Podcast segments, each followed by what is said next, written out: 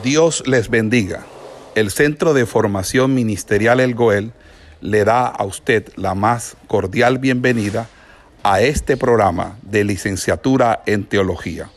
Hoy con la asignatura correspondiente a nuestro pensum académico.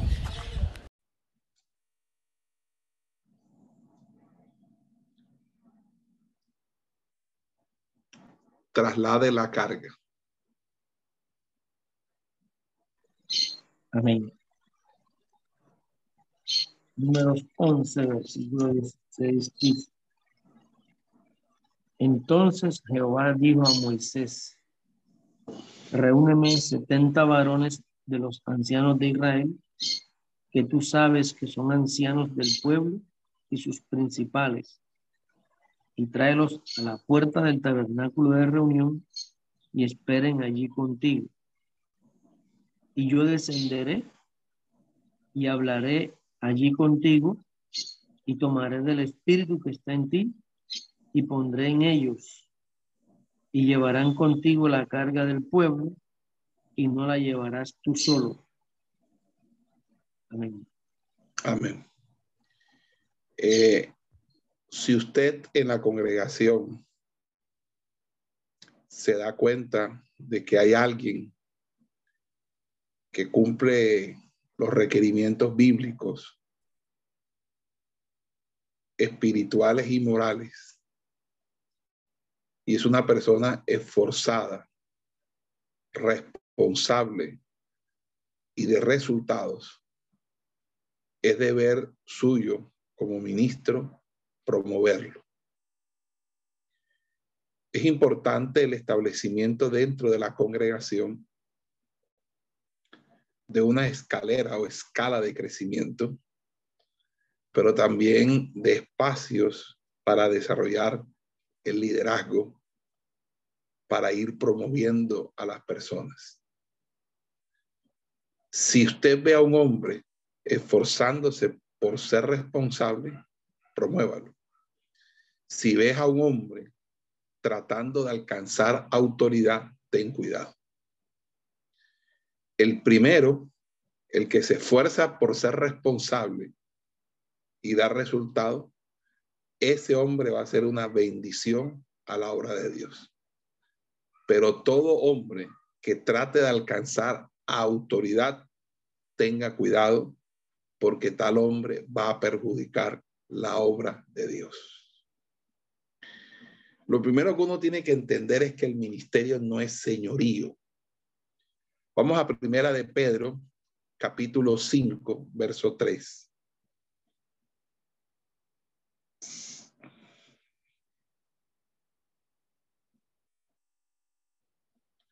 Primera de Pedro 5, 3, Pastor Federico, colabóreme. Amén. Adelante. No como teniendo señorío sobre los que están a vuestro cuidado, sino siendo ejemplos de la grey. Amén. Hermanos, Dios hizo a la humanidad para que ejerciera dominio.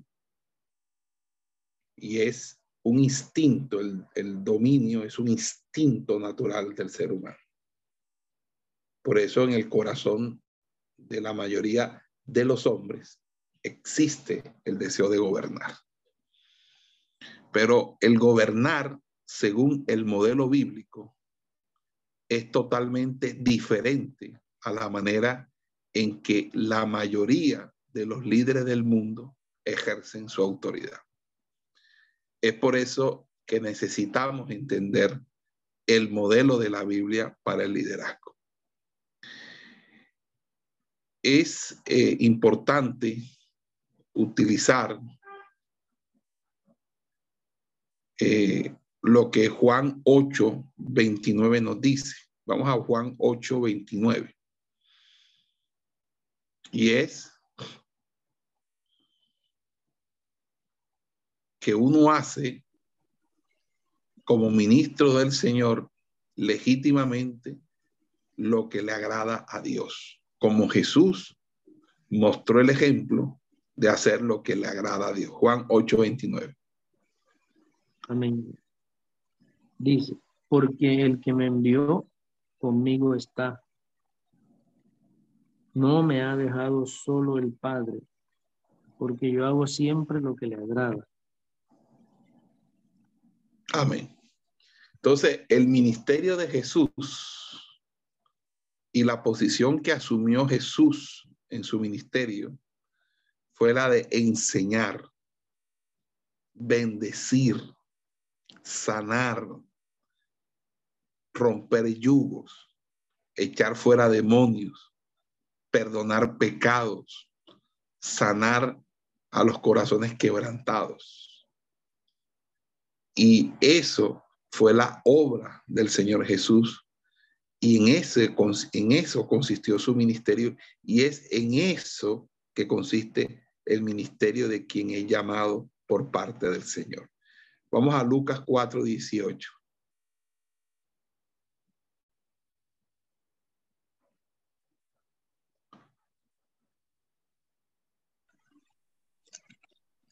Lucas 4, 18 dice, el Espíritu del Señor está sobre mí, por cuanto me ha ungido para dar buenas nuevas a los pobres. Me ha enviado a sanar a los quebrantados de corazón, a pregonar libertad a los cautivos y vista a los ciegos, a poner en libertad a los oprimidos 18.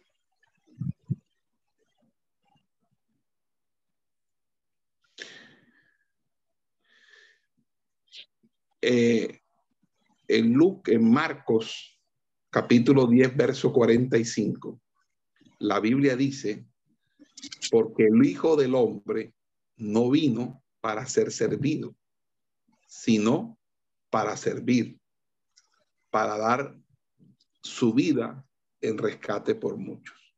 De ahí nos vamos dando cuenta que Jesús no ejerció dominio como un dictador, él entendía su papel como un regidor, pero al servicio de los demás. Muchas veces sus discípulos no comprendieron esto. Ellos pensaban que el ministerio significaba una posición elevada para recibir honra y alabanza. Vamos a Mateo capítulo 20.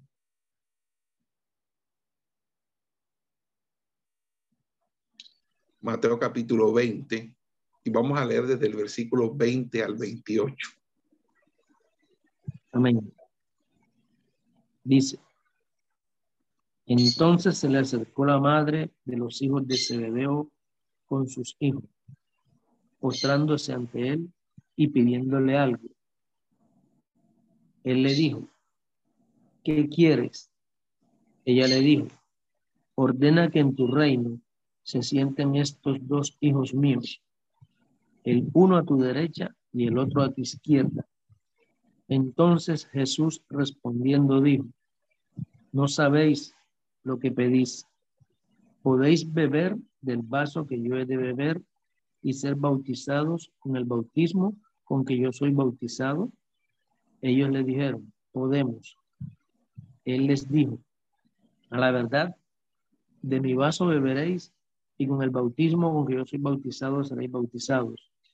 Pero el sentaros a mi derecha y a mi izquierda no es mío darlo, sino aquellos para quienes está preparado por mi Padre.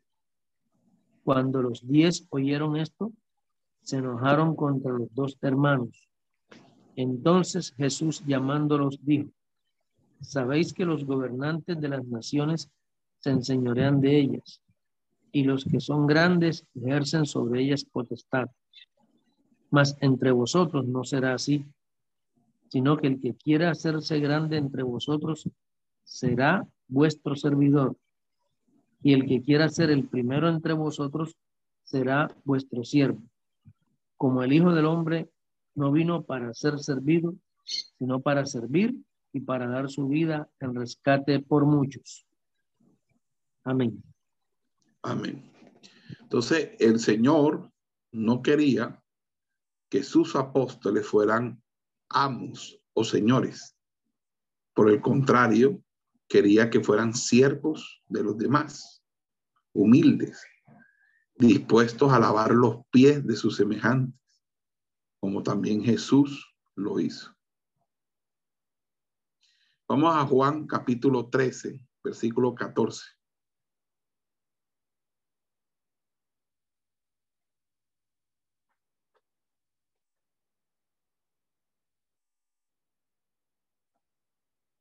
Juan 13, 14. Pues si yo, el Señor y el Maestro, he lavado vuestros pies, vosotros también debéis lavar los pies los unos a los otros. Amén. El mismo apóstol Pablo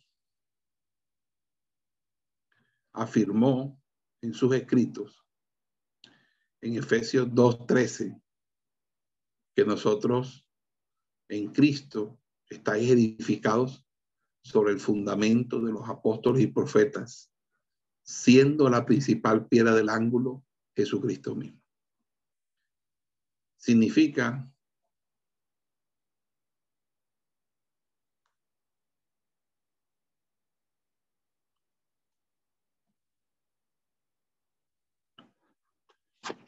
significa, mis amados hermanos, que el liderazgo de apóstoles y profetas son ministerios fundamentales en la iglesia. El fundamento de un edificio está bajo el mismo, porque es quien sostiene. Los ministerios están para ser fundamento, para sostener no es de los ministerios el dominar ni mantener bajo dominio el edificio.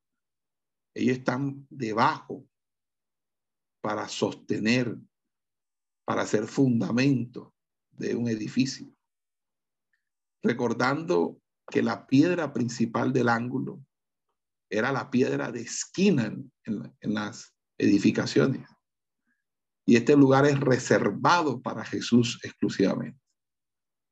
Solo Él tiene el derecho de reinar en la iglesia como la piedra angular del fundamento, es decir, la piedra de esquina.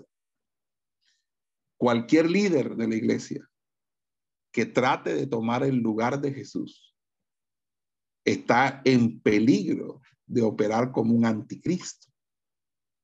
En el Nuevo Testamento, el término griego para anticristo, no solo significa contra Cristo, sino que también en algunos pasajes significa en lugar de Cristo, usurpar el lugar de Cristo. Y aquellos que están siendo entrenados bajo la cobertura de su ministerio deben entender este muy importante principio, que es el principio de no usurpar funciones, no hacer como hizo Saúl, que veía, veía que Samuel se demoraba.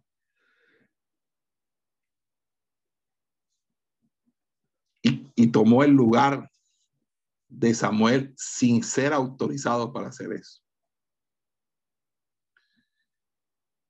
Vamos a jueces capítulo 8, verso 23.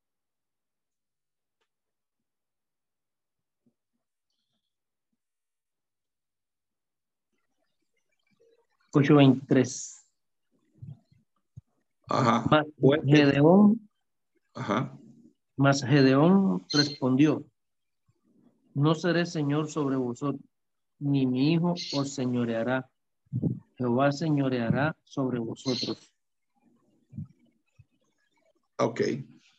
Mire que los israelitas trataron de hacer que Gedeón fuera rey sobre ellos. Pero ¿qué le responde él? No seré señor sobre vosotros, ni mi hijo señoreará. Jehová señoreará sobre vosotros. El señorío en la iglesia es un asunto exclusivo de Dios.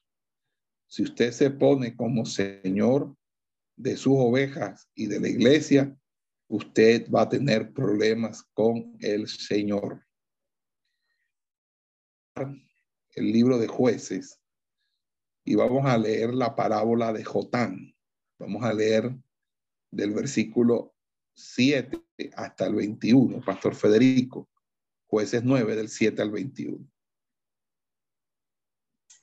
Amén. Cuando se lo dijeron a Jotán, fue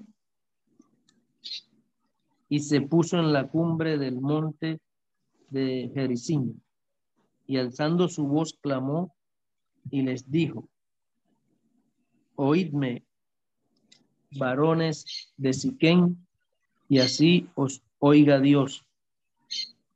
Fueron una vez los árboles a elegir rey sobre sí, y dijeron al olivo, reina sobre nosotros.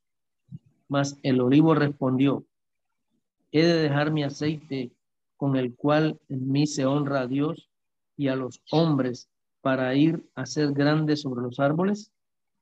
Y dijeron los árboles a la higuera, anda tú, reina sobre nosotros. Y respondió la higuera, he de dejar mi dulzura y mi buen fruto para ir a ser grande sobre los árboles? Dijeron luego los árboles a la vid, pues ven tú, reina sobre nosotros. Y la vid le respondió, he de dejar mi mosto que alegra a Dios y a los hombres para ir a ser grande sobre los árboles? Dijeron entonces todos los árboles a la zarza, anda tú, reina sobre nosotros. Y la zarza respondió a los árboles, si en verdad me elegís por rey sobre vosotros, venid, abrigaos bajo de mi sombra, y si no, salga fuego de la zarza y devore los cedros del Líbano.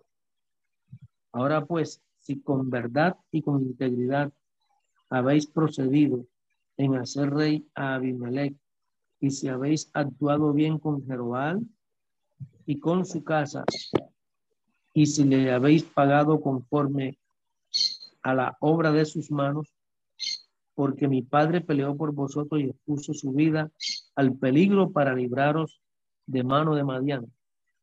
Y vosotros os habéis levantado hoy contra la casa de mi padre y habéis matado a sus hijos, setenta varones sobre una misma piedra, y habéis puesto por rey sobre los de Siquén a Abimelech, hijo de su criada, por cuanto es vuestro hermano. Si con verdad y con integridad habéis procedido hoy con Jeroboam y con su casa, que gocéis de Abimelech y el goce de vosotros. Y si no, fuego salga de Abimelech, que consuma a los de Siquén y a la casa de Milo, y fuego salga de los de Siquén y de la casa de Milo, que consuma a Abimelech. Y escapó Jotán y huyó y se fue a ver. Y allí se tuvo por miedo de Abimelech, su hermano. Amén. Fíjense que cuando uno lee la parábola de Jotán, en su parábola, ninguno de los árboles o arbustos o, que llevan frutos aceptan la solicitud de reinar sobre el pueblo. Únicamente la zarza, una planta llena de espinos y sin fruto, accedió al llamado de reinar sobre el pueblo. Fíjense que cuando uno va eh, eh, y, eh, a ese texto, fíjese que, que la dijeron luego los árboles a David, pues ven tú, reina sobre nosotros. Y la le respondió, he de dejar mi mosto que alegra a Dios y a los hombres para ir a ser grande sobre los árboles. La viña rehusó gobernar sobre otros. Y a Jesús le vemos también esa misma actitud. Él, era, él es la vida verdadera y también rehusó que le hicieran rey. Si uno va a Juan capítulo 6, Pastor Federico, Juan 6, 15.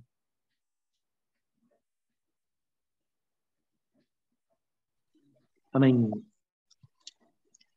Juan capítulo 6, versículo 15. Pero entendiendo Jesús que iban a venir para apoderarse de él y hacerle rey, volvió a retirarse al monte él solo. Amén. Uno se da cuenta que Jesús no, no tenía ambiciones y eso es una de las cosas que uno como ministro debe cuidarse, de codiciar, de ambicionar. Uno no debe ambicionar dinero ni posición. Uno debe hacer lo que Dios lo llamó a hacer a uno y lo que Dios le dio el talento para hacer. Pablo escribió algo a los filipenses. Vamos a buscar eh, Filipenses capítulo 2, versos 5 al 8. ¿Qué dice?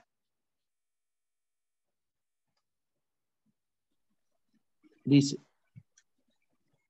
haya pues en vosotros este sentir que hubo también en Cristo Jesús, el cual siendo en forma de Dios, no estimó el ser igual a Dios como cosa a que aferrarse, sino que se despojó a sí mismo, tomando forma de siervo, hecho semejante a los hombres, y estando en la condición de hombre, se humilló a sí mismo, haciéndose obediente hasta la muerte y muerte de cruz.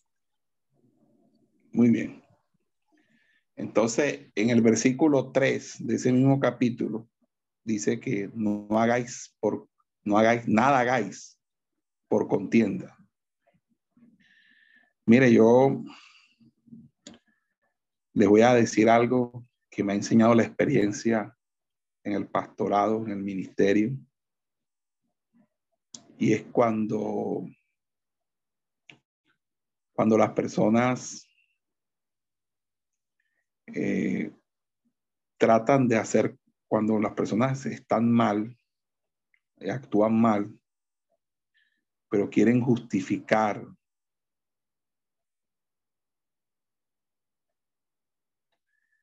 eh, quieran justificar lo, lo que están haciendo. Ellos quieren, como los políticos, tratar de tapar o de ocultar las cosas, colocando como una especie de, de mostrar eh, que hay crecimiento, que hay prosperidad, que están creciendo, que les está yendo bien, que están prósperos económicamente. Cuando las personas hacen las cosas por competencia, es decir, por contienda o por vanagloria, eh, el gran peligro es que todo lo que están construyendo es una quimera, es un sueño, es una, es algo que no va a poder soportar el viento recio. Las cosas del Señor se construyen con humildad, con mansedumbre, con paciencia, con fruto, el fruto del Espíritu. Entonces, la Biblia nos enseña, nada hagáis por contienda o por vanagloria, antes bien con humildad, estimando cada uno a los demás como superiores a él mismo. Entonces, eh, un ejemplo es el mismo apóstol Pablo. Pablo es quizás uno de los personajes más trascendentales del Nuevo Testamento, obviamente luego de Jesús y a la par de Pedro y Juan y Santiago, etcétera. Pero el mero hecho de ser un apóstol de Jesús, para él no le traía ni honor ni alabanza. Y uno va a Primera de Corintios, pastor, hágame el favor, Primera de Corintios, capítulo 4. Versículo. del 11 al 14. Él nos describe cómo es su ministerio. Dice, hasta esta hora padecemos hambre, tenemos sed, estamos desnudos, somos abofeteados y no tenemos morada fija.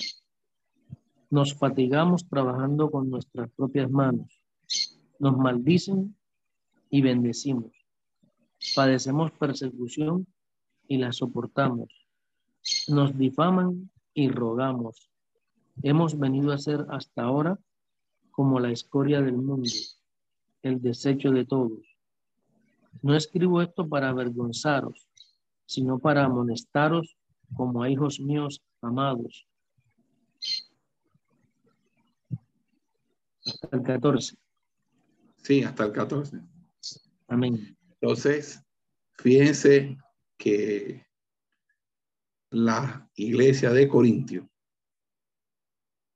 y sus líderes tenían un entendimiento equivocado de su papel. Ellos pensaban que eran como los gobernadores gentiles. Pastor le hace el versículo 8, que creo que es el que dice, y Pablo usó palabras llenas de sarcasmo para corregir sus ideas falsas. Primera de Corintios 4, 8. Amén. Dice, ya estáis saciados, ya estáis ricos, sin nosotros reináis, y ojalá reinaseis para que nosotros reinásemos también juntamente con vosotros.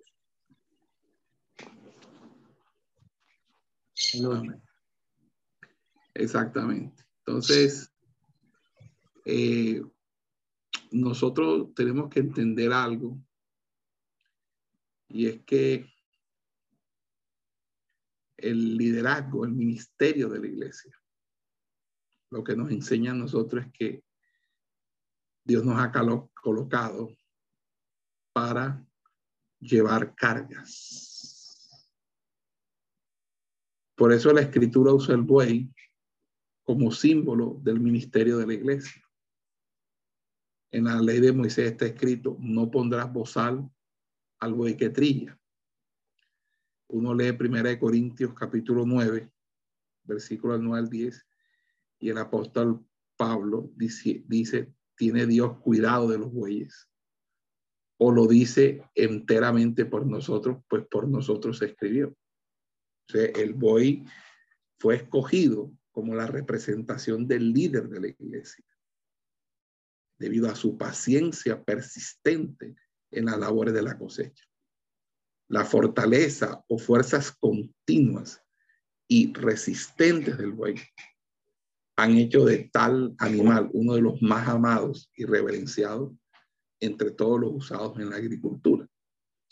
Entonces, el buey ilustra el papel bíblico del líder de la iglesia. Es un llevador de carga, uno que lleva gozosamente la responsabilidad de ver que otros sean alimentados y cuidados. Y desde el punto de vista bíblico, los que cumplen fielmente su papel de liderazgo llevan muchas cargas como los bueyes. Pablo por eso describió nuevamente su ministerio. Y vamos a pedirle al pastor eh, Federico, si hay otro pastor que quiera leer, no hay problema. Segunda de Corintios, capítulo 11, versículos 23 al 28, donde él describe todas sus penurias.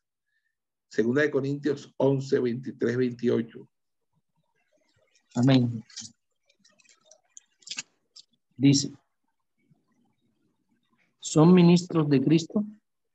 Como si estuviera loco, hablo.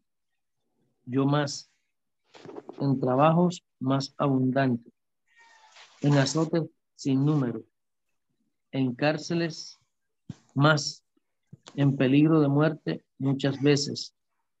De los judíos Cinco veces he recibido cuarenta azotes menos uno.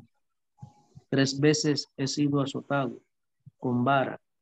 Una vez apedreado. Tres veces he padecido naufragio. Una noche y un día he estado como náufrago en alta mar. En caminos muchas veces. En peligros de ríos. Peligros de ladrones. Peligros de los de mi nación. Peligros de los gentiles. Peligros en la ciudad. Peligros en el desierto. Peligros en el mar. Peligros entre falsos hermanos en trabajo y fatiga, en muchos desvelos, en hambre y sed, en muchos ayunos, en frío y en desnudez. Y además de otras cosas, lo que sobre mí se agolpa cada día, la preocupación por todas las iglesias. ¿Quién enferma y yo no enfermo? ¿A quién se le hace tropezar y yo no me indigno? Si es necesario gloriarme, me gloriaré en lo que es de mi debilidad. Amén. Amén. Entonces, los ministros sinceros, los que están por llamado del Señor y aman al Señor, son los únicos que desean llevar esta clase de cargas y responsabilidades. Ellos representan los bueyes de Dios. Cuando usted encuentra una persona con esta característica de ser un buey, debe procurar usted entrenar a esa persona. Porque esa persona va a hacer prosperar su camino y todo le va a salir bien. ¿Cómo uno entrena a los ministros? voy a tocar nueve puntos del entrenamiento de ministros. Número uno, eh, bueno, antes de, de, decir los nueve puntos,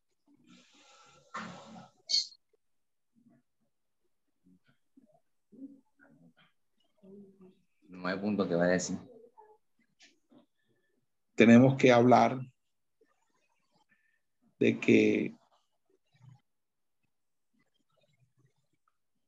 nosotros estamos llamados a ser responsables con la obra de Dios.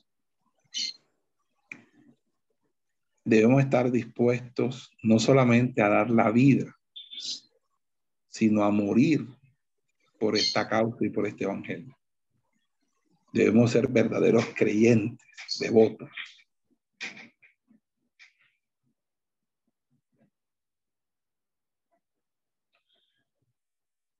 Lo primero que se debe enseñar en el entrenamiento es lo que significa esperar en el Señor.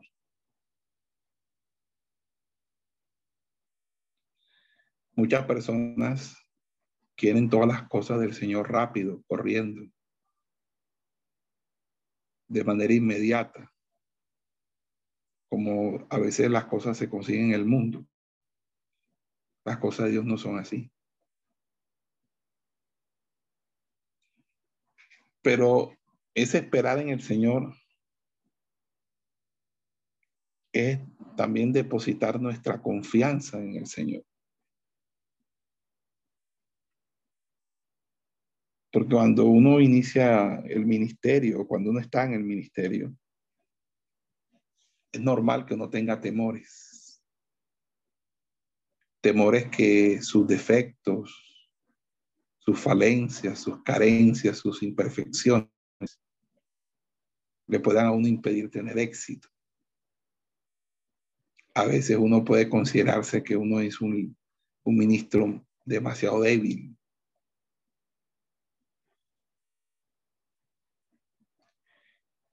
Muchas veces en el ministerio ciertos acontecimientos nos marcan con profundas frustraciones, fracasos, que de una manera u otra confabulan, se confabulan contra nosotros.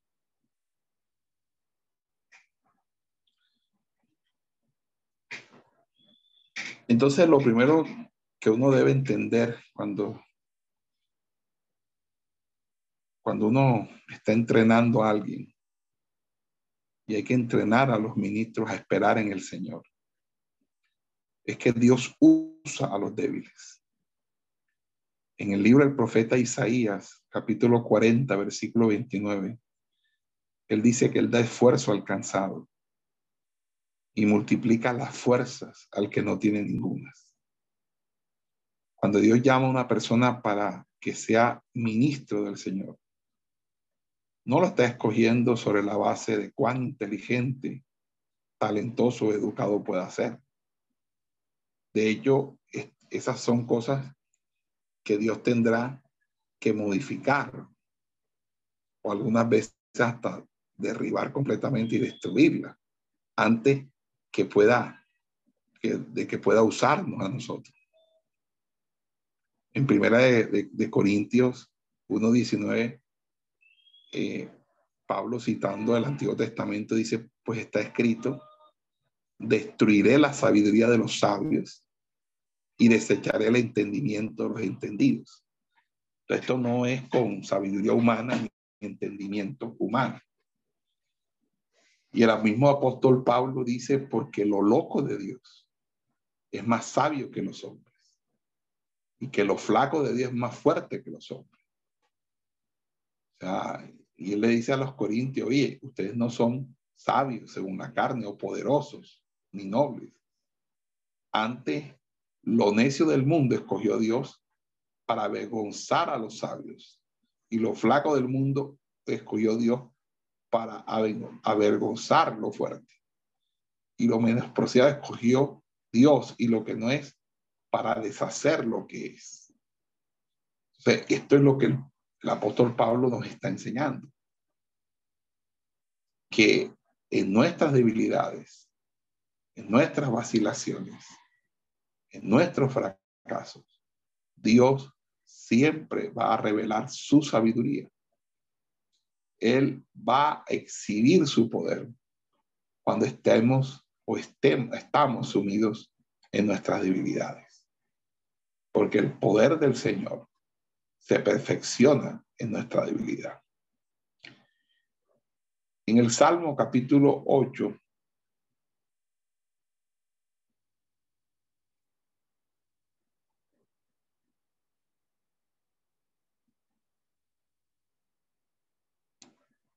en el Salmo capítulo 8, dice que de la boca de los niños y de los que maman fundaste la fortaleza a causa de tus enemigos para hacer callar al enemigo y al que se venga.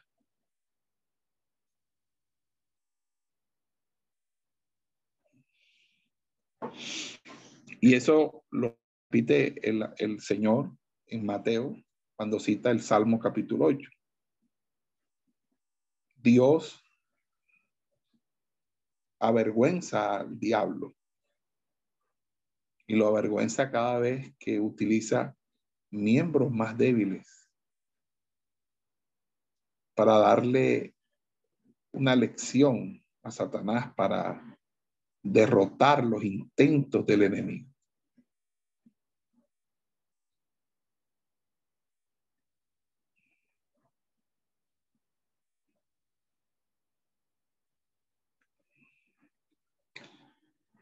Si uno revisa las personas que Dios escogió en la Biblia. Imagínense, por ejemplo, el apóstol Pablo. Él envió a Pablo a predicar el evangelio a los gentiles paganos. Él había estudiado las escrituras a los pies de Gamaliel, quien era maestro de maestros de la secta de los fariseos. Era miembro del Sanedrín donde había un grupo de hombres judíos de gran prestigio, intérpretes de la ley. Y Pablo tuvo que memorizarse y citar los primeros cinco libros del Antiguo Testamento, la Torá, el Pentateuco. Era un judío de un trasfondo cultural extraordinario. Desde el punto de vista humano, era una persona supremamente calificada. Pero ¿A quiénes fue enviado Pablo para tal obra de parte de Dios. No fue enviado a los judíos de gran instrucción. Fue, llevado, fue enviado a los pueblos que habían sido desechados porque eran gentiles.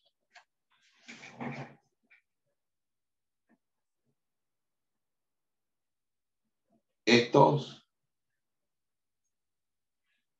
Me, me disculpan un momento, por favor.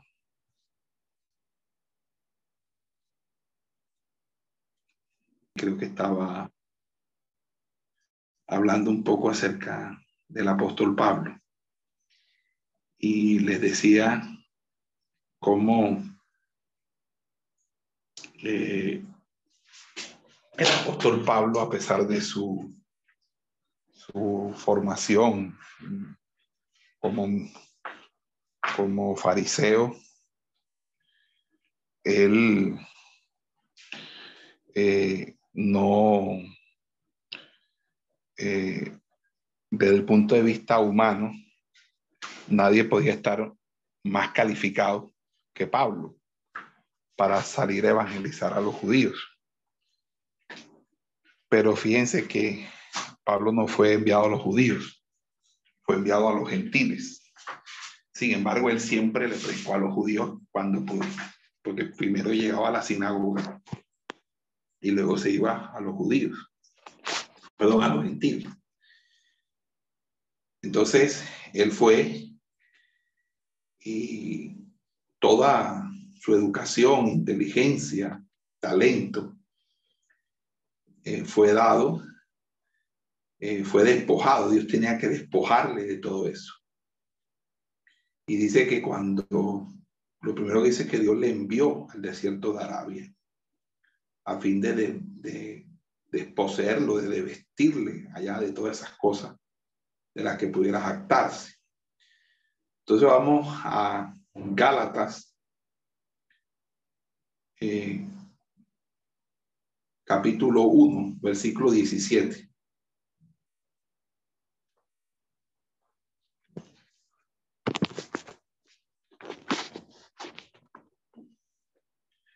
¿Quién me colabora con la lectura? Gálatas 1.17.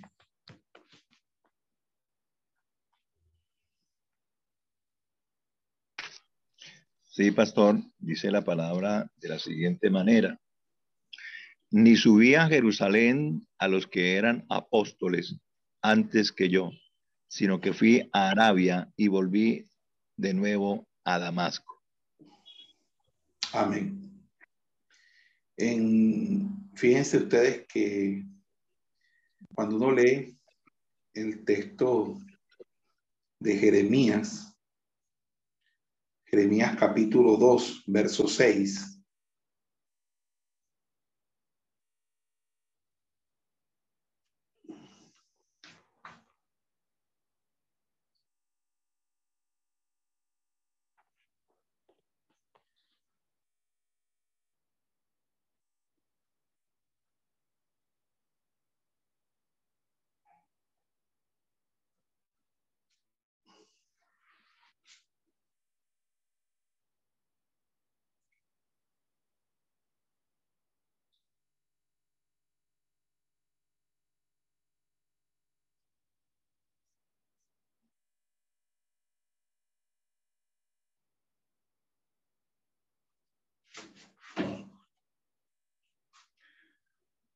Jeremías 2.6, ¿alguien me lo puede hacer favor de leerlo?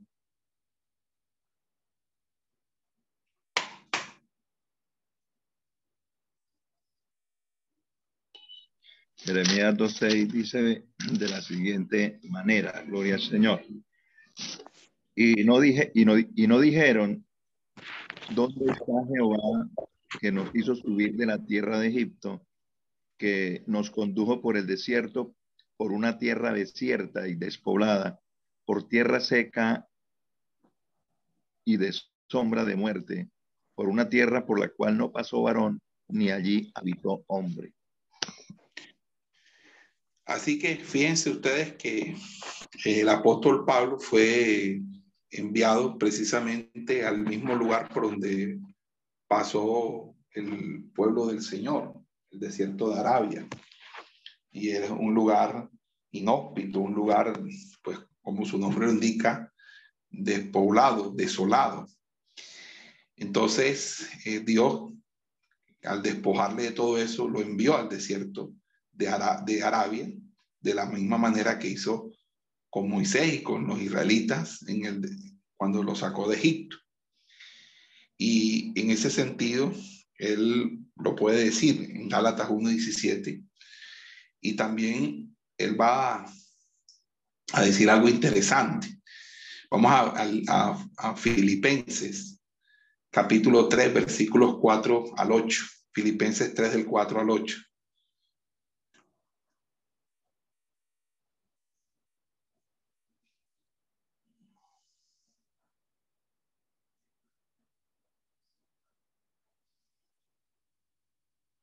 De la siguiente manera, Pastor. Filipenses 3, 4 al 8.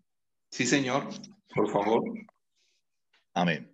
Aunque yo tengo también de qué confiar en la carne. Si alguno piensa que tiene de qué confiar en la carne, yo más. Circuncidado al octavo día del linaje de Israel, de la tribu de Benjamín, hebreo de hebreos, en cuanto a la ley fariseo, y en cuanto a celo perseguidor de la iglesia, en cuanto a la justicia que es en la ley irreprensible, pero cuantas cosas eran para mí ganancia, las he estimado como pérdida por amor de Cristo. Y ciertamente aún estimo todas las cosas como pérdida por la excelencia del conocimiento de Cristo Jesús, mi Señor, por amor del cual lo he perdido todo y lo tengo por basura para ganar a Cristo. Amén. Entonces, eh, fíjense, eh, amados hermanos, que Pablo aprendió que su, su ministerio eh, solamente podría ser bien logrado si echaba a un lado las cosas que eran ganancias, reputándolas como pérdidas para ganar a Cristo. Por lo tanto, todo aquello que era parte de su de, de, la, de, de, lo que él podía gloriarse o vanagloriarse, él las echó a un lado y aprendió, y eso lo dice en 1 Corintios 2.4, dice que él aprendió a proclamar el Evangelio no con palabras persuasivas de humana sabiduría, más con demostración del Espíritu y de poder. O sea, para el Pablo ministrar el Evangelio y, decirle a las personas que Jesús es el Salvador, Pablo eh, contó, fue con el poder del Espíritu Santo, no con la, no con la, su historia, su pasado, su tradición, su, su pedigrí, su, su, sus títulos académicos. No, era eso. Ahora, otro personaje que podríamos hablar brevemente es Pedro. Pedro fue el instrumento usado para abrir las puertas de la fe a los gentiles, porque en Hechos 10 dice que el primer gentil que se convierte es Cornelio. Y él permaneció en Jerusalén entre la mayoría de los judíos eh, y a él en Gálatas 2.8. Vamos a leer Gálatas 2.8.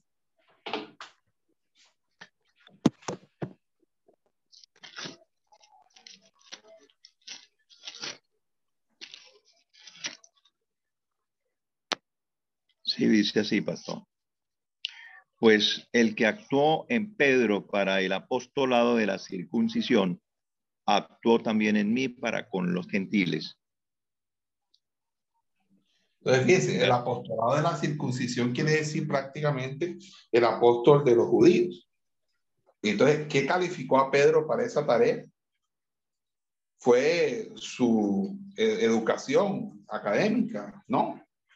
La Biblia dice en Hechos 4:13 que Pablo, que perdón, que Pedro era un hombre sin estudios, que era una persona que no había tenido ninguna titulación académica. Y la gente decía que ellos eran, vamos a leer Hechos 4:13 para que miren lo, lo que opina el concilio de, de Pedro y Juan. Sí, dice la palabra sí, pastor. Entonces viendo el denuedo de Pedro y de Juan, y sabiendo que eran hombres sin letras y del vulgo, se maravillaban y le reconocían que habían estado con Jesús. Amén. O sea, ellos les reconocían era que eran personas que habían estado con Jesús. Entonces, fíjense, mis amados hermanos, cómo la debilidad puede tornarse en bendición, porque el libro del profeta Isaías dice en el 40-29, Él da esfuerzo al cansado y multiplica la fuerza al que no tiene ninguna. O sea, aquí eh, eh, se entiende que de una manera u otra hay una, hay una especie de intercambio en el que tú le, le entregas a, a Dios tu, cansancio y Él, entrega, y él, él te entrega a ti sus, sus fuerzas. Y como Él nunca se cansa, cada vez que tú le entregas tu cansancio a Él, pues no hace efecto en Él, pero cuando Él te da sus fuerzas, entonces hace un efecto de fortalecerte a ti.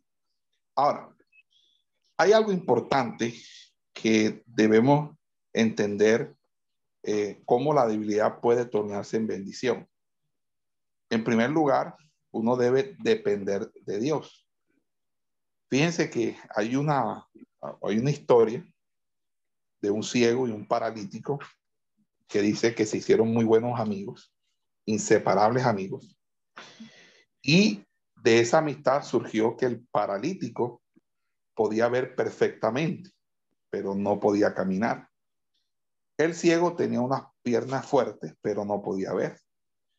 Entonces el paralítico le ofreció su habilidad para ver al ciego a cambio de su habilidad para moverse.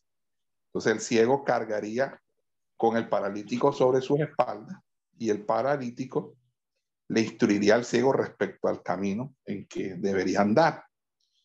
Entonces fíjense cómo eh, la mutua debilidad y necesidad los unió a fin de aprovechar la ventaja que cada uno eh, podía tener. Creo que de la misma manera, nuestra ceguera, nuestra impotencia espiritual, nos debe conducir hacia unas relaciones de mutua dependencia con Dios en oración, a fin de que nuestra potencia pueda reemplazar nuestra debilidad pero esa potencia es la potencia que viene del cielo, de Dios. La Biblia dice, Él da esfuerzo alcanzado, pero también dice, mi, eh, bástate mi gracia, porque mi poder se perfecciona en tu debilidad. Cuando nosotros dependemos de Dios, eso atrae su atención. Él hace que, eso hace que Él sea atraído hacia nosotros, que manifieste su poder a través de canales humanos. Nuestras imperfecciones son vistas como bendiciones cuando éstas nos, nos hacen depender de Cristo. Entonces, cuando nosotros eh, eh, estamos eh,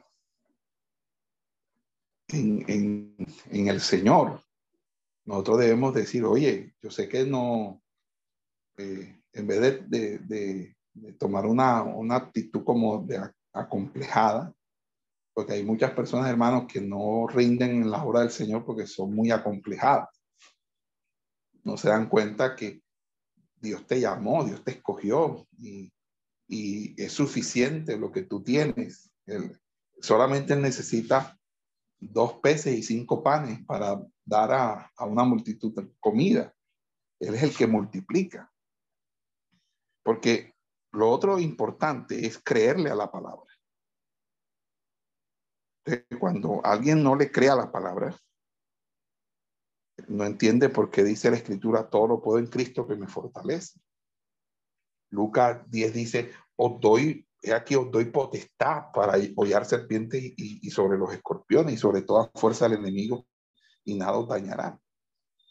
La Biblia dice que nosotros haremos proezas en el Señor. Y eso, eso es, eh, eh, nosotros debemos creer la palabra del Señor, lo que la palabra de Dios nos ha enseñado. Pero cuando usted dice, ay, es que yo no soy bueno, es que yo no sirvo, es que, ay, no, es que Dios debió, o sea, eso, e, eso tan, uh, eh, eso realmente le va a afectar. Mire, hermano, Dios nunca puede usar a un sirviente desanimado. Nosotros tenemos que tener unas actitudes totalmente diferentes. Por eso el desánimo es, es muy peligroso en un ministro. Y nosotros nos desanimamos, hermanos, por muchas razones. Una de las principales razones por las que nosotros nos desanimamos, se lo digo con toda honestidad, es cuando creemos que lo que hemos hecho ha sido en balde, que hemos trabajado en vano, cuando no vemos resultados, cuando estamos bregando, bregando y lo mismo, y lo mismo. Esa, e, esa eh, entrar en círculos viciosos nos genera cansancio, nos genera fatiga, nos genera una una sensación de frustración y eso nos desanima. Y el desánimo eh, no nos hace competentes. Por eso, la única manera de, de, de, de, entregar nuestras debilidades y adquirir la fortaleza del Señor es a través de la oración. Esa flaqueza, esa debilidad a la cual Dios responde, es aquella que produce esa misma necesidad de dependencia en Él. Cuando nosotros oramos y decimos, oh Dios, te necesito. No, no puedo hacer las cosas sin ti, sin ti nada soy, fuera de ti nada puedo lograr. Eh, el mismo salmista decía, mi alma tiene sed de Dios, como el siervo Brahma. Todas estas cosas, hermano, hacen que uno se acerca a la oración, en la oración, en esa necesidad, eso va a contribuir al desarrollo de una vida devocional y en una oración saludable. Porque usted está necesitando del Señor.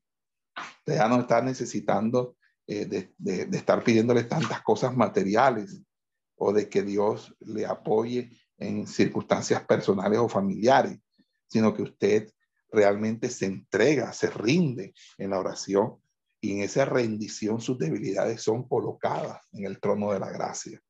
Y Dios le da fortaleza a usted. Dios es la fortaleza de nuestra vida. Y Él es el único que puede quitarnos el temor. Porque Jehová es mi luz y mi salvación, ¿de quien temeré? Jehová es la fortaleza de mi alma, ¿por qué de atemorizar?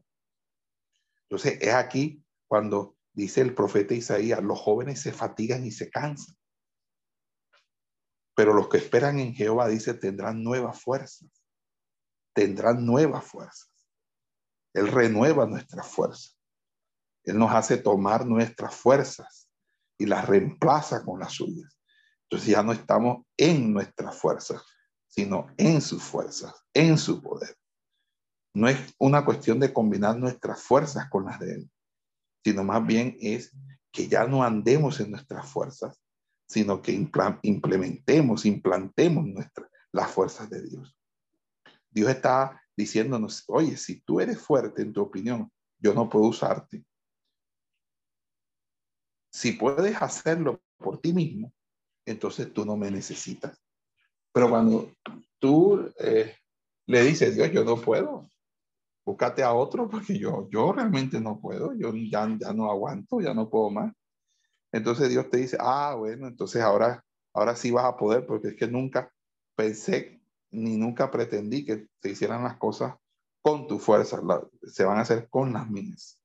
El que garantiza el éxito de las cosas soy yo, el Señor, Jehová Dios Todopoderoso, Jehová Dios de toda carne, quien no tiene nada imposible. Por eso es importante, hermano, reconocer la necesidad, la necesidad que tenemos de Dios. David decía, este pobre clamó y le oyó Jehová y lo libró de todas sus angustias.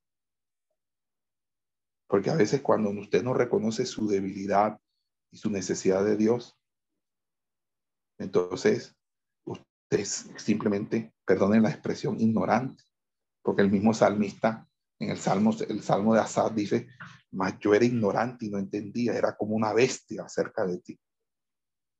David, Asaf, recibieron fuerzas de Dios porque estuvieron dispuestos a reconocer humildemente esa necesidad, la necesidad de Dios. Y el libro del profeta Isaías tiene una palabra poderosa. Dice a los afligidos y menesterosos, buscan las aguas que no hay. Se secó de, eh, sed su lengua. Yo Jehová dice, los oiré. Yo el Dios de Israel no lo desampararé. En los altos abriré ríos y fuente en mitad de los llanos. Tomaré el desierto en estanques de agua. Tornaré o convertiré el desierto en estanques de agua y en, manantiales de agua la tierra seca. Para, porque verán y, para, y conocerán que yo soy Dios y que por la mano de Jehová se hace esto.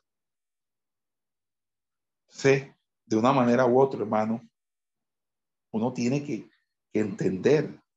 Mire, Pablo descubrió que si reconocía las áreas de necesidad y debilidad en su vida, ello traería como resultado que Dios le daría nuevas fuerzas en, en segunda de Corintios 12, él dice, y porque la grandeza de las revelaciones no me levantase, no me levante descomedidamente, me he dado un aguijón en mi carne, un mensajero de Satanás que me abofeté, por lo cual tres veces he, robado al Señor que lo quite de mí. ¿Y, y, y, y qué es? Bueno, no voy a hablar de ese aguijón. Lo único que la respuesta fue bástate mi gracia, porque mi poder se perfecciona en tu debilidad. Entonces, el, Pablo puede decir, por tanto, de buena gana me gloriaré más bien en mis flaquezas, porque habita en mí el poder de Cristo, por lo cual me gozo en las flaquezas, en afrentas, en necesidades, en persecuciones, en angustias por Cristo, porque cuando soy débil, entonces soy fuerte. Y ese es el principio a través del cual eh, opera el poder del Evangelio. Cuando somos débiles y percibimos nuestra gran necesidad de Dios, cuando tenemos hambre, cuando somos pobres en espíritu, es decir, cuando nos humillamos delante de la presencia del Señor. El libro del profeta Isaías dice, más los que esperan en Jehová tendrán nuevas fuerzas, levantarán las alas como las águilas, correrán y no se cansarán, caminarán y no se fatigarán. Y usted tiene que entender dos cosas. Número uno, los que esperan en Jehová. Y ahí hay dos conceptos en el asunto de esperar en Jehová. Número uno, uno tiene que esperar en el tiempo de Dios. O sea, en otras palabras, no tomar una acción mayor hasta que Él le muestre que es el tiempo de actuar. Y segundo, nosotros debemos esperar en ayuno y oración sea, cuando nosotros empleamos tiempo en oración ante la presencia de Dios en, en, en, en esa devocional, nosotros estamos esperando al Señor. Ahora, ¿cómo nosotros esperamos en el tiempo de Dios? Hermanos, solamente lo podemos hacer orando. Orando. Orando en todo tiempo, con toda súplica en el Espíritu. Si no, no va a haber eso mismo. Si nosotros no tenemos ese tiempo devocional, pues la Biblia dice, no serán avergonzados los que te esperan, no serán confundidos, eh, no serán confundidos eh, por mí los que te buscan. ¿Cómo? Hermano, teniendo devocionales es importante en nuestra vida devocional. Si no hay vida devocional, no hay nada. Porque Dios es el que controla el tiempo. Porque la Biblia dice que Dios es el que controla el tiempo. Dios, venido el tiempo, dice, el cumplimiento del tiempo, Dios envió a su Hijo. O sea, Dios envía cuando el tiempo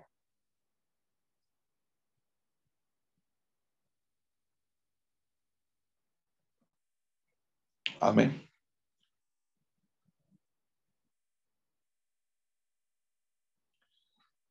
Vamos a hacer una pausa.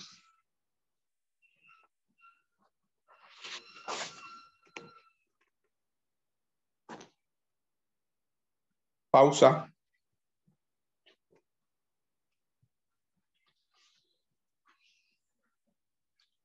Pausa. La voz de Dios. Eh, la pregunta es, ¿Dios te está hablando? ¿Escuchas la voz de Dios? Mucha gente está confundida con esto. Algunos creen que Dios puede guiarnos y conferir dirección cuando la necesitamos. Y otros dicen que Dios solamente nos habla cuando leemos la Biblia. Yo soy de los que creo que Dios habla. Yo creo que Dios te puede hablar con voz audible, porque yo he vivido esa experiencia, no eh, a cada rato, pero puedo contar las veces en que Dios me ha hablado. ¿Ok?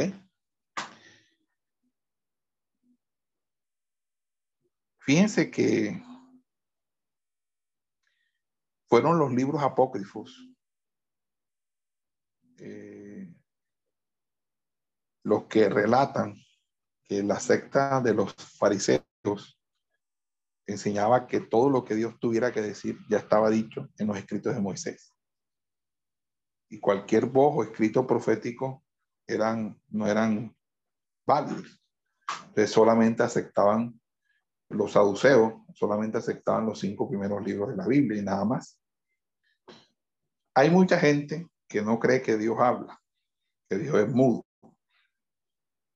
Y fíjense que Jesús dijo, no solo de pan vivirá el hombre, mas con toda palabra que sale de la boca de Dios. Fíjense que eh, en Apocalipsis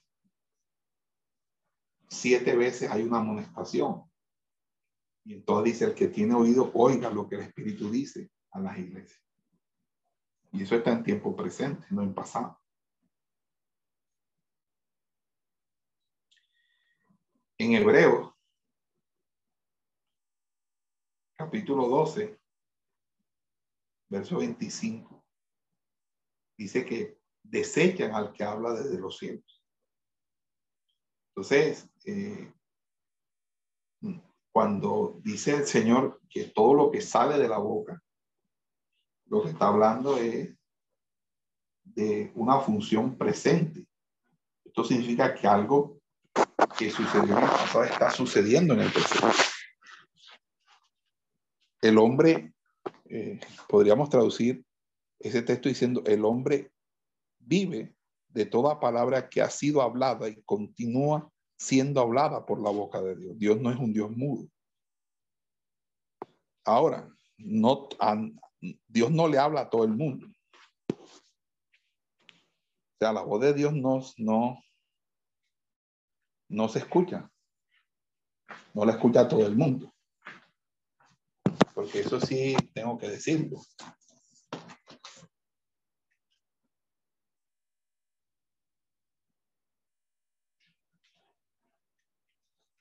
Y una de las mayores bendiciones que tiene un verdadero creyente es oír y conocer la voz de Dios. Mire, es posible oír la voz de Dios hoy en día con la misma certeza y claridad como lo oyeron Abraham y Moisés, Samuel, David, Pablo, Pedro, los apóstoles, lo que oyó Juan en la isla de Pasmo. Dios ha prometido hacer conocer su voz con claridad, no solamente para los tiempos apostólicos, para nuestros días. Por eso eh, Hebreo dice, sino que os habéis acercado al monte de Sión, a la ciudad del Dios vivo, Jerusalén la celestial, a, la compañía de muchos millares de ángeles. O sea, nos ha dado una promesa y una advertencia acerca del oír su voz, que Dios va a reunir un remanente separado y santo en una acción espiritual y les va a dar a conocer su voz. Y Dios tiene este mensaje para todos los que son llamados que la voz de Dios que sacudió la tierra en generaciones pasadas se oirá con poder otra vez en, esta última sacudida. Por eso Hebreo dice, la voz del cual conmovió entonces la tierra, pero ahora prometido diciendo, aún una vez y conmoveré no solamente la tierra, sino también el cielo. Y esa es la advertencia de Dios a sus hijos. Dice, mirad que no desechéis al que habla, porque si no escaparon aquellos que desecharon al que los amonestaba en la tierra, mucho menos nosotros si desecháramos al que amonesta desde los cielos. ¿Por qué Dios está sacando a su pueblo de, esos, de esa tradición evangélica corrupta, corrompida? ¿Por qué Dios, Dios está sacando de las iglesias muertas? ¿Por qué clama el Espíritu, sal de Babilonia, pueblo mío? No participes de sus pecados. Porque Dios debe tener un pueblo en estos postreros días de conflicto que no esté confundido ni llevado de un lado a otro por los vientos horribles de las falsas doctrinas. Ovejas que no sigan a pastores falsos y que, conozcan la voz de Dios. Y Dios les tiene que hablar, Dios le habla con claridad. La voz de Dios las dirige, las consuela, las guía. Dios siempre ha tenido un pueblo guiado solo por la voz de él. Adán y Eva dice que oyeron la voz de Jehová Dios en el huerto del Edén. El pecado lo que hizo fue, los hizo temer y ocultarse de aquella voz. Oí tu voz en el huerto y tuve miedo. Abraham se convirtió en padre de muchas naciones porque oyó y obedeció la voz de Dios. Yo le digo, en tu simiente serán benditas todas las naciones de la tierra por cuanto obedeciste a mi voz. El mismo Génesis dice, por cuanto oyó Abraham mi voz y guardó mis preceptos, mis mandamientos, mis estatutos y mis leyes. Moisés no hacía nada sin haber oído antes la voz de Dios. Dice, el sonido de la bocina iba aumentando en extremo. Moisés hablaba y Dios le respondía con voz tronante. ¿Y cuántas veces dice, y Jehová dijo a Moisés, Moisés dijo a Jehová y Jehová le dijo y habló Dios. O sea, Moisés y Dios se hablaban como amigos íntimos. Dios siempre ha buscado un pueblo que honre y tema su voz. Dios le dijo a Moisés, reúneme al pueblo para que yo les haga oír mis palabras, las cuales aprenderán para temerme todos los días que, vivieren sobre la tierra y las enseñaran y las enseñarán a sus hijos. O, cuando en Deuteronomio dice, y habló Jehová con vosotros en medio del fuego, oíste la voz de sus palabras, mas a excepción de oír la voz, ninguna figura visteis. ¿Cuántos versículos bíblicos no hablan de que Dios habla? No dicen que Dios habló.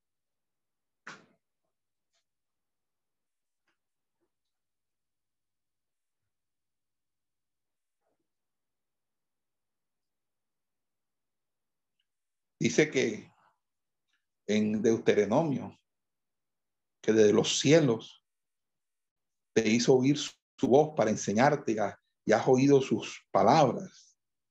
Y dijiste, hemos oído su voz, hoy hemos visto, dijo el pueblo, que Jehová habla al hombre y este aún vive. Hermano, lo que pasa es que el pueblo de Israel quería la voz de Dios filtrada a través de Moisés. Por eso ellos dijeron, ah, porque no queremos hablar con Dios porque vamos a morir, porque este, este fuego nos va a consumir. ¿Quién es, ¿Quiénes somos nosotros para que, que el, Dios vivo no, no, con su fuego eh, nos hable? Ellos tenían miedo. Y el pueblo de Dios hoy, el pueblo actual, no es diferente al de Israel. Todavía tiene miedo de asumir la responsabilidad de encerrarse con Dios para oír su voz. El Señor quería que cada israelita conociera y oyera su voz. Le hizo saber que Él es Dios que habla. Y por eso hoy hemos visto que Jehová habla al hombre y éste aún vive. O sea, no es una sorpresa que hoy en día la gente se descarríe porque ponen la, la, propia vida en manos de un maestro o un pastor que se vuelve su Dios y todo lo que él oiga o enseñe llega a ser su voz de Dios. Y fíjese que el mismo salmista dice que aunque Moisés fue Moisés y era hombre santo y humilde, dice el Salmo 106 que él habló precipitadamente con sus labios. Es decir, que a un maestro humilde y santo como Moisés, su voz no fue infalible. Por eso hay que conocer y oír la voz de Dios directamente para poder juzgar lo que se enseña.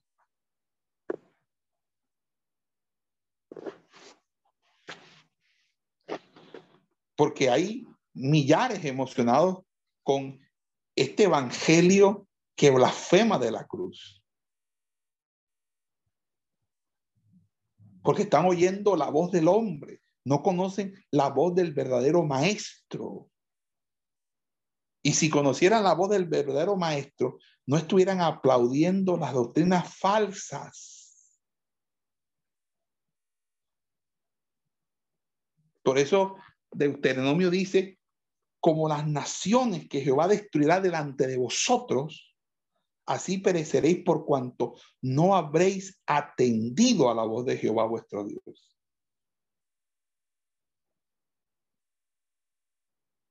Mire, Samuel oyó tan claramente la voz de Dios que, le, que, el libro de Samuel dice, no dejó caer a tierra ninguna de sus palabras, porque Jehová se manifestó a Samuel en Silo y por la palabra de Jehová y Samuel habló a todo Israel. La Biblia dice que David oyó la voz de Dios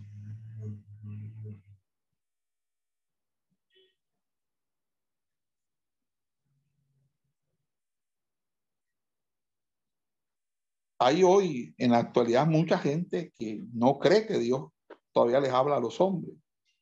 No, él, te habla, pero leyendo la Biblia. Es verdad que Dios nunca dirá una palabra contraria a las escrituras. Pero Dios en estos postreros días nos ha hablado por el Hijo. Su Hijo todavía les habla a sus hijos. Él dijo que sus ovejas conocen su voz y no atienden la voz de otro. Dios le habló a Saulo en el camino a Damasco. Dijo, Saulo, Saulo, ¿por qué me persigues? Y por el resto de su vida, Pablo testificó, oí su voz.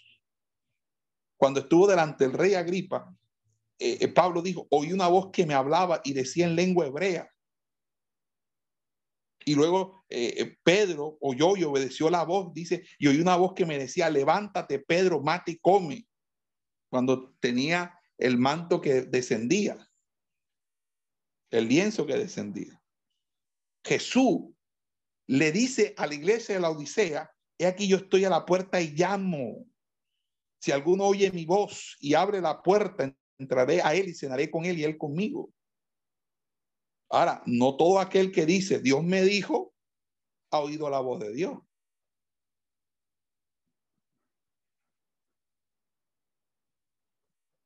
Porque hay mucha gente que dice Dios me dijo, Dios me dijo.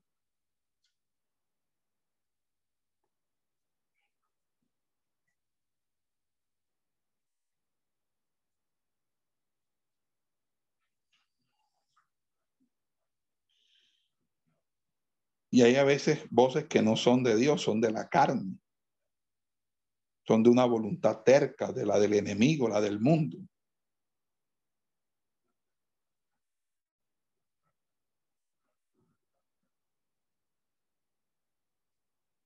Mira, hermano, el creyente en Cristo que piensa que no lo pueden engañar, el que antes oyó de veras, pero ahora se mueve por impresiones y voces que no han resultado de la oración íntima, de la oración en intimación, de la oración en el secreto. Porque muchos profetas clamaron, así dice el Señor, y Dios no había hablado. Hablaban de lo que les parecía. Y oye, hay una exacerbación de gente que dice, así dice vino a mí palabra de Jehová, así dice el Señor. Por eso, el, el, vamos a leer el, el profeta Ezequiel. Pastor, pastor, colabóreme Ezequiel 13,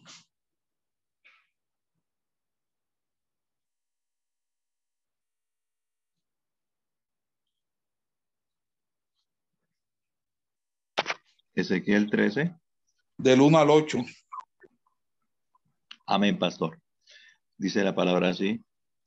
Vino mi palabra de Jehová diciendo, Hijo de hombre, profetiza contra los profetas de Israel que profetizan, y di a los que profetizan de su propio corazón, oíd palabra de Jehová. Así ha dicho Jehová el Señor. Hay de los profetas insensatos que andan en pos de su propio espíritu y nada han visto. Como zorras en los desiertos fueron sus profetas, oh Israel. No habéis subido a las brechas ni habéis edificado un muro alrededor de la casa de Israel, para que resista firme en la batalla en el día de Jehová. Vieron vanidad y adivinación mentirosa. Dicen, ha dicho Jehová, y Jehová no los envió. Con todo, esperan que Él confirme la palabra de, de ellos. ¿No habéis visto visión vana? ¿No habéis dicho adivinación mentirosa? Pues, ¿qué decís? Dice Jehová, no habiendo yo hablado. Por tanto, así ha dicho Jehová el Señor. Por cuanto vosotros habéis hablado vanidad y habéis visto mentira, por tanto, he aquí yo estoy contra vosotros, dice Jehová el Señor. Hasta ahí, pastor. Bueno, eh, yo eh, lo que les puedo decir, hermanos, no solo hay profetas, sino que hay multitud de creyentes que no entienden que sus propios deseos son los que hablan están convencidos de que es la voz de Dios cuando es todo es vanidad, un deseo del corazón. Están pensando y deseando con el corazón. Mire, Dios no le habla a nadie que tenga pecados ocultos, tales como el orgullo, la ambición o la lujuria. Si usted va al libro del profeta Jeremías, capítulo 14, Amados hermanos, mire, yo quiero decirles esto, esto no es una cuestión de formalidad. Esto no es de, decir yo soy fulano de tal. Esto es de testimonio.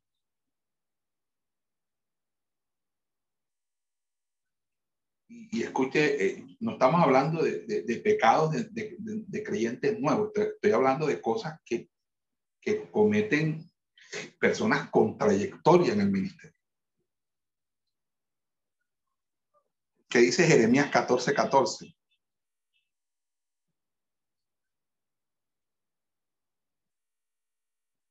Dios no le habla a nadie que tenga orgullo en su corazón. Porque Dios, dice la Biblia, da gracias a los humildes, pero resiste al soberbio. De cómo Dios va, Dios no respalda a nadie en soberbio, pastor. Dios está con el humilde y el quebrantado de corazón. Jeremías 14 dice, falsamente profetizan los profetas en mi nombre. No los envié, ni les mandé, ni les hablé. Visión mentirosa, adivinación, vanidad y engaño de su corazón os profetiza. Y si usted va a Jeremías 23, dice, no, yo, no, no envié yo a aquellos profetas, pero ellos corrían. Yo no les hablé, mas ellos profetizaban. ¿Y qué profetizaban? El engaño de su corazón. Y, y, y, el mismo Dios dice, yo estoy en contra de los profetas que endulzan sus lenguas. Y dicen, Él ha dicho, He aquí, dice Jehová, yo estoy contra los que profetizan sueños mentirosos y los cuentan y hacen errar a mi pueblo con sus mentiras. Ningún provecho hicieron a este pueblo, pervertisteis la palabra del Dios viviente, yo os echaré en olvido y arrancaré de mi presencia.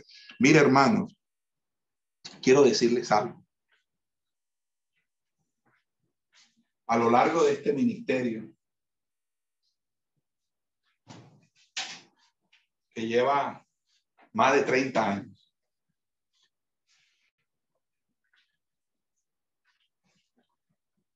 me ha tocado enfrentarme situaciones muy difíciles. Sobre todo de personas que, que actúan de esta manera, que hablan como si estuvieran en el nombre del Señor, pero se han desviado.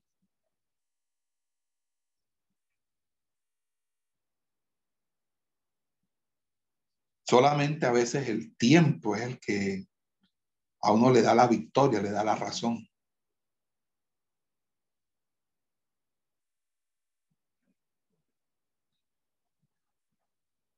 Y lo que yo recibí del Señor,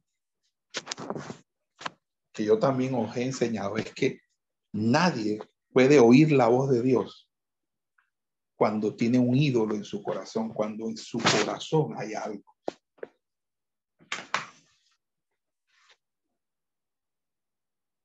Los que habrían ídolos de pecado.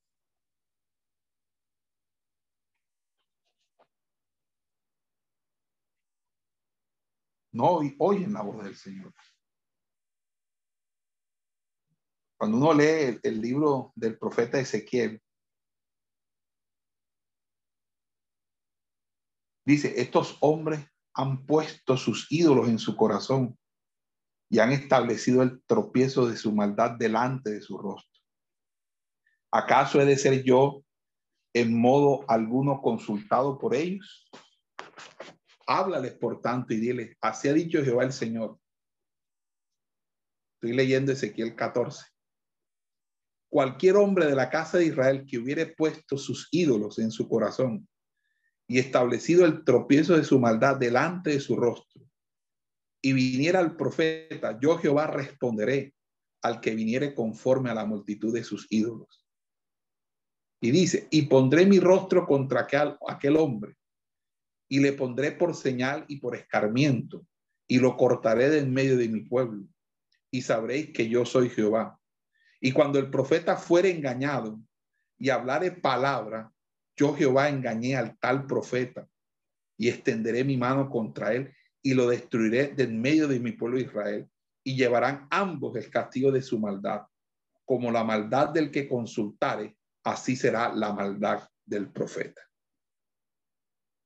Cuando dice, yo Jehová engañar tal profeta, ahí lo que está diciendo, oye, yo voy a permitir que oigan palabras engañosas. Y lo que oigan será un castigo y se añadirá a sus penas. Oye, y lo que se oye son voces, profecías. Se ve a, profetas falsos que, mire, yo recibo cartas de personas que dicen, yo decidí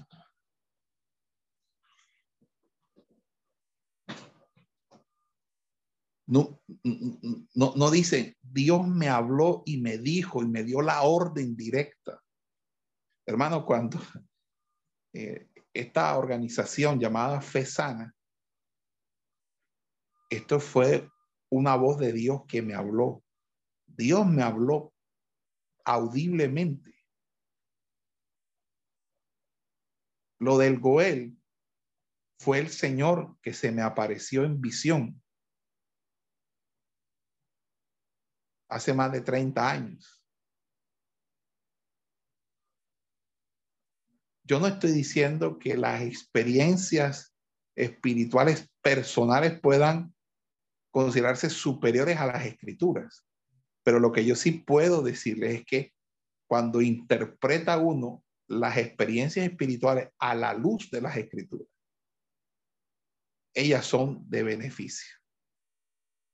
Nunca se toma las experiencias espirituales para explicar la Biblia no. Debe haber una consonancia con la escritura, porque en eso sí somos celosos de la escritura. Dios habló. Dios dijo, Dios, lo último que Dios me habló audiblemente, que me lo dijo y yo lo comenté a algunas personas, se los digo aquí, dijo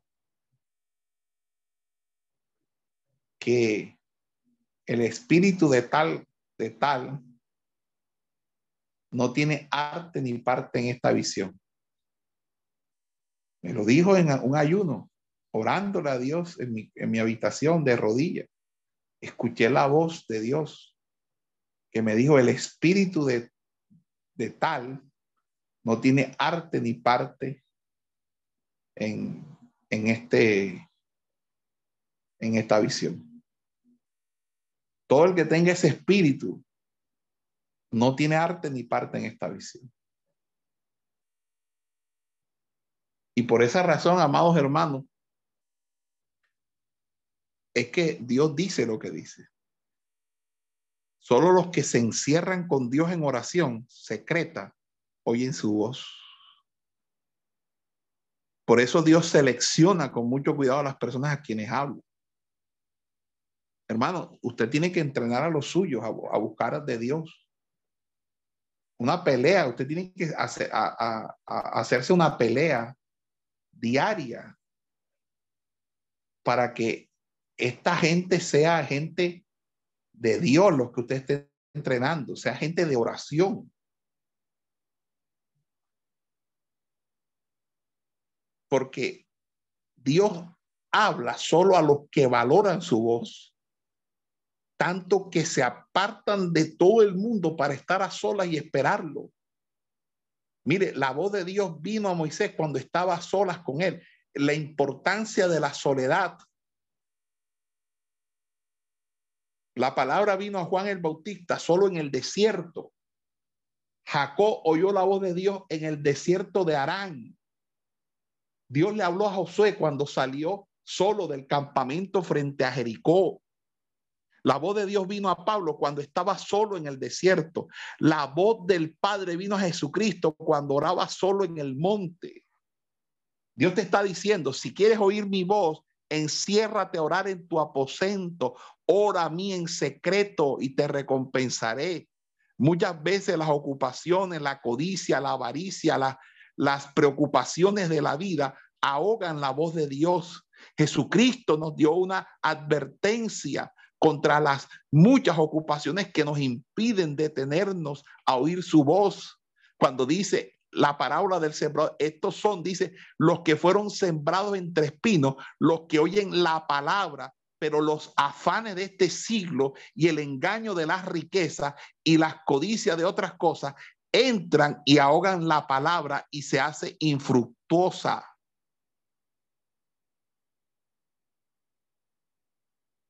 Hay personas que están ahogando la voz de Dios, que en otra ocasión Dios les hablaba con mucha claridad y que era para ellas un gran gozo, que lo aman, pero cada día tienen menos tiempo para Él. Su ocupación los llama, sus riquezas, sus preocupaciones, sus problemas, su propio ministerio. Hay personas entregadas en el ministerio porque es una construcción personal. Y la voz de Dios se va apagando. Y Él los llama, los atrae, les advierte. Les dice, si sigues haciendo esto, vas a ahogar y apagar mi voz en ti por completo. Usted, uno puede llegar a estar tan ocupado y atareado que de nada le sirve oír la voz de Dios. Cristo dijo que se haría infructuosa, uno no escucharía, sería una voz desperdiciada y sin efecto. No es como la persona que oye al lado del camino a quien llega Satanás y le quita la voz de Dios. No, esta persona tiene autoridad espiritual. La palabra ya ha echado raíces, la cual quiere decir que la voz era conocida. Satanás ha sido expulsado, pero ahora no es él quien estorba, sino las ocupaciones que uno mismo se impone, son los afanes, la precipitación de todo en todo momento, sin dejar tiempo para ocultarse con él, a discernir su voz apenas perceptible y calmada. En el ajetreo constante ya no se oye la voz de Dios. Ahora la carne habla todo el tiempo y los deseos humanos adquieren voz propia lo que se desea se convierte entonces en la voluntad de Dios para ellos. Lo que se supone pasa ahora por discernimiento. Amados hermanos, todas las voces no son de Dios.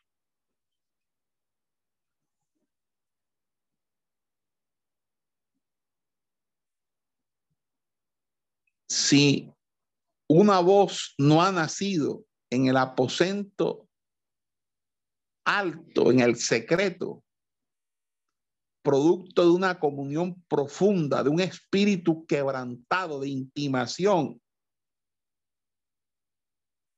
rendición, quebrantamiento y crucifixión. De un tiempo a solas en su presencia. Perdóneme, no es la voz de Dios.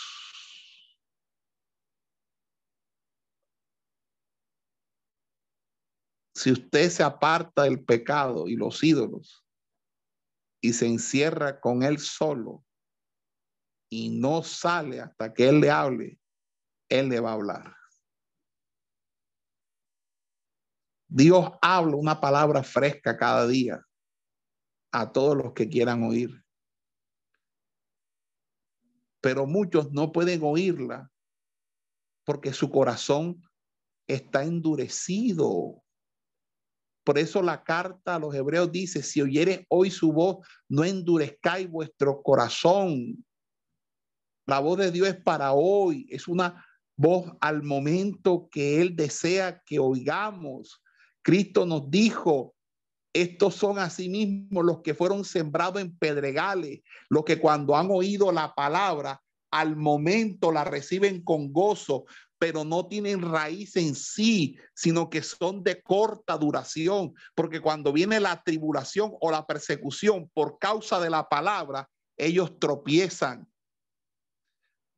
A esta gente le gusta oír y recibir todo lo que Dios dice con alegría, pero la palabra no penetra, la voz de Dios no los cambia, permanecen inquebrantables y su corazón se sigue petrificando, se están convirtiendo en piedras, corazones de mármol, corazones de piedra.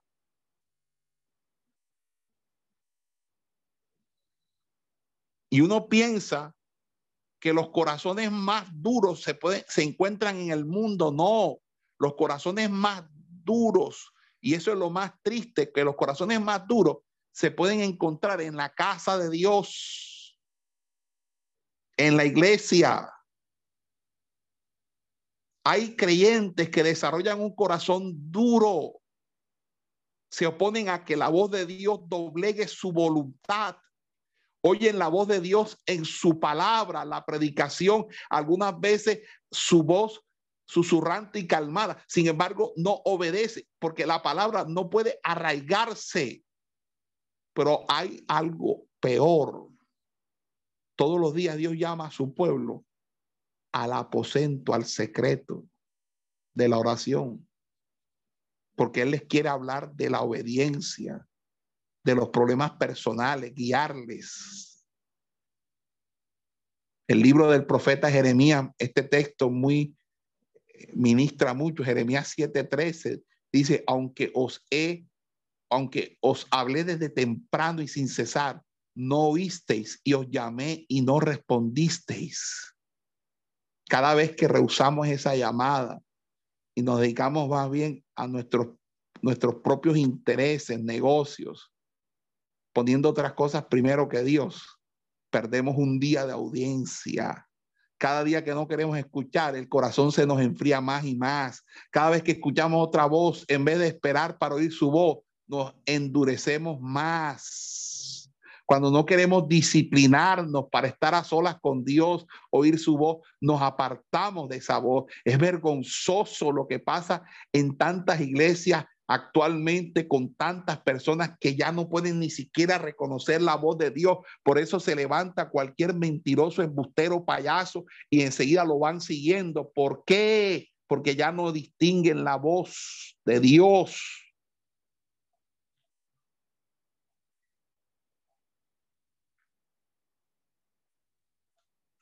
El Señor ve que se están endureciendo pero todavía los ama y se interesa por ellos. Entonces les dirige la luz de su Espíritu Santo, que les trae un mensaje quemante, penetrante, una voz de trueno. Mire cuántos años llevo enseñando intimación. Y a los primeros que enseñé la doctrina de la oración, de la búsqueda del secreto. No estoy hablando cosas inventadas. Esto está en la Biblia. ¿Dónde están ellos?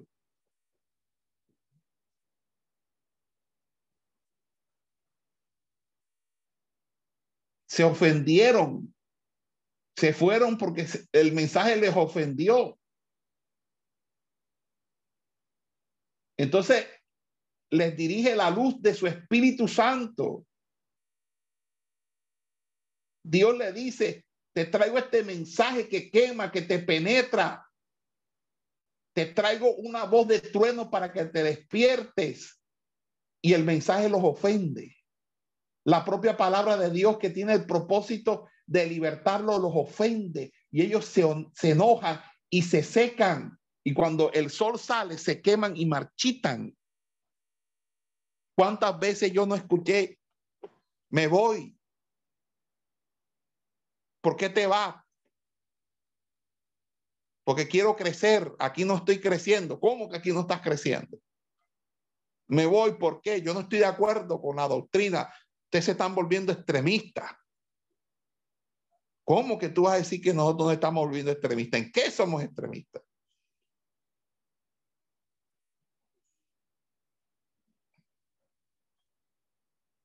El creyente verdadero, hermano, oye la palabra de Dios.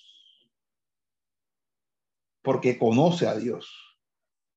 Y nunca se siente ofendido por la palabra de Dios. Porque sabe que viene de Dios y la recibe como fuente de vida y crecimiento espiritual para él. Pero hermano, los que no se encierran con Dios, que no quieren obedecer la voz de Dios, les irrita, les aflige cualquier palabra fuerte que les exija aún más obediencia, para ellos es una falta de respeto. Es que ese mensaje es una falta de respeto. ¿En qué te he faltado el respeto a ti? Mire, uno puede volverse de corazón duro, marchitarse y morir espiritualmente con solo permanecer apartado del lugar donde Dios habla. Si uno solo viene a la iglesia, alaba a Dios, bueno, es bueno y hace todo lo correcto. Y aún usted se puede marchitar. He visto ministerios marchitándose. Y cuando los he visto marchitándose y los he querido intervenir, me han sacado el éxito de su ministerio. Es que ahora me invitan más es que ahora hago campañas más grandes, es que ahora tengo mayor reconocimiento, sí, pero está fallando en esto, cuídate.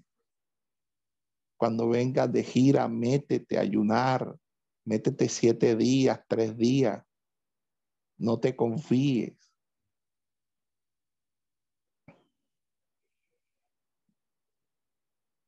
Hermano, ¿sabe algo?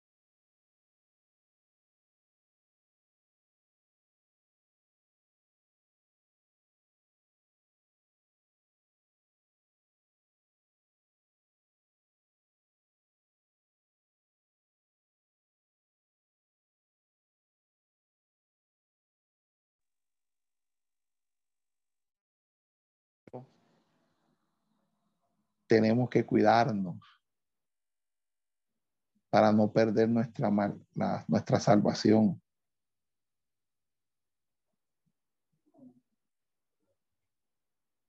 Nosotros debemos oír la palabra de Dios. Cada individuo debe oír de Dios. Amén. Vamos a darlo hasta ahí, mi hermano. Dios les bendiga y Dios les guarde.